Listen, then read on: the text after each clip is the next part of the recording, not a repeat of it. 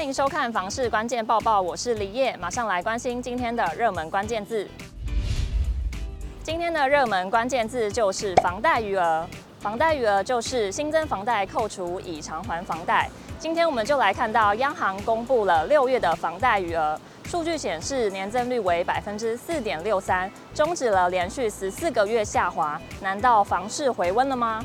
今年处官员表示，根据判断及银行业者的观察，可能是民众提早偿还房贷的速度变慢了。推测原因包括股市表现不错，不少民众会先把资金放进股市，赚取更多报酬。另一原因为去年到现在升息多次，导致民众财务压力变大，使得可运用的资金更紧。这两个因素都让民众提早偿还房贷的速度变慢。另外，官员也指出，观察过去一到两年，每月房贷余额年增率长达百分之八、百分之九，甚至达双位数增长，显示房市过热且炒作情况多。很多购屋者并不是自住，而且是投机炒房，并不健康。如今这几个月年增率为百分之五、百分之六是比较正常的状态，且近几个月年增率落在百分之四，与二零二零年之前的平均年增数字类似，是比较健康的，也代表房市逐渐软着陆。接着我们来看全球居不动产情报室总监陈秉承的分析。这是这个数据的呈现哦，有几个方向可以来解读哦。第一呢，其实平均地权条例哦，它在七月份即将上路哦。虽然市场上面比较认为说这个条例上面其实跟预售市场比较有关系哦，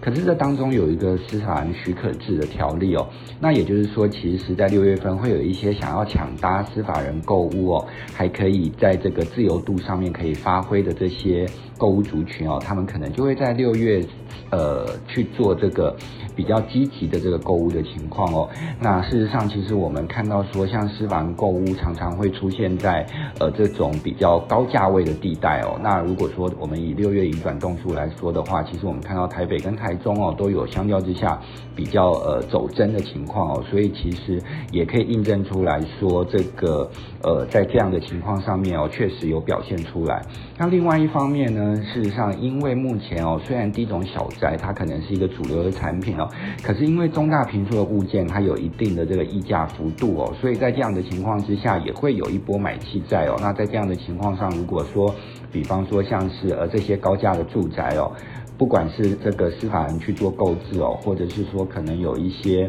呃想要做换屋主权人去做购置，因为他们毕竟在总价带上面比较高哦，所以其实我们可能就可以看到它有这个可能在这个推升这些呃贷款余额上面的量体上面，这个金额上面可能也会来到一个同步成长的情况。那再来，当然也有可能是因为利率偏高之下，有不少民众他如果去做一些转贷的情况，可能也会去有一些呃拉长这个贷款。年限的状况哦，所以其实也会有可能让这个呃贷款余额去做一些增加哦。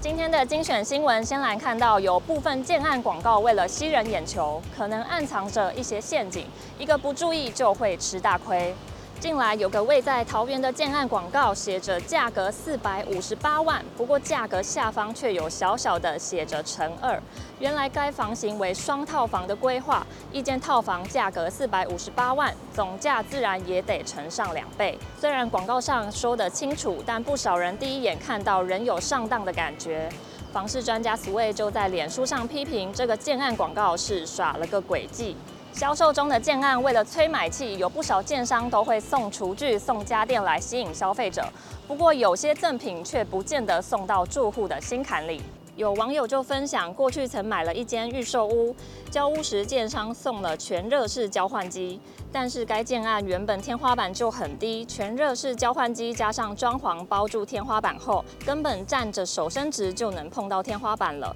让他最近想卖房却乏人问津。还有哪些建商送的东西最没有用呢？网友们纷纷表示，烤箱被拿来当零食柜用。还有冷气室外机超烂，有的只有室外机没有冷气。烘碗机跟净水器，烘碗是很少用，到最后还是拆掉换洗碗。净水器送的都是些奇怪的牌子。烘碗机不意外成为最多网友点名超废，然而却有另一项不太常见的设备被嫌弃，比烘碗机还要废，那就是中央集成系统。网友吐槽：我还没有看过有人用集成有用的。以上就是今天的房事关键报报，我们下次见。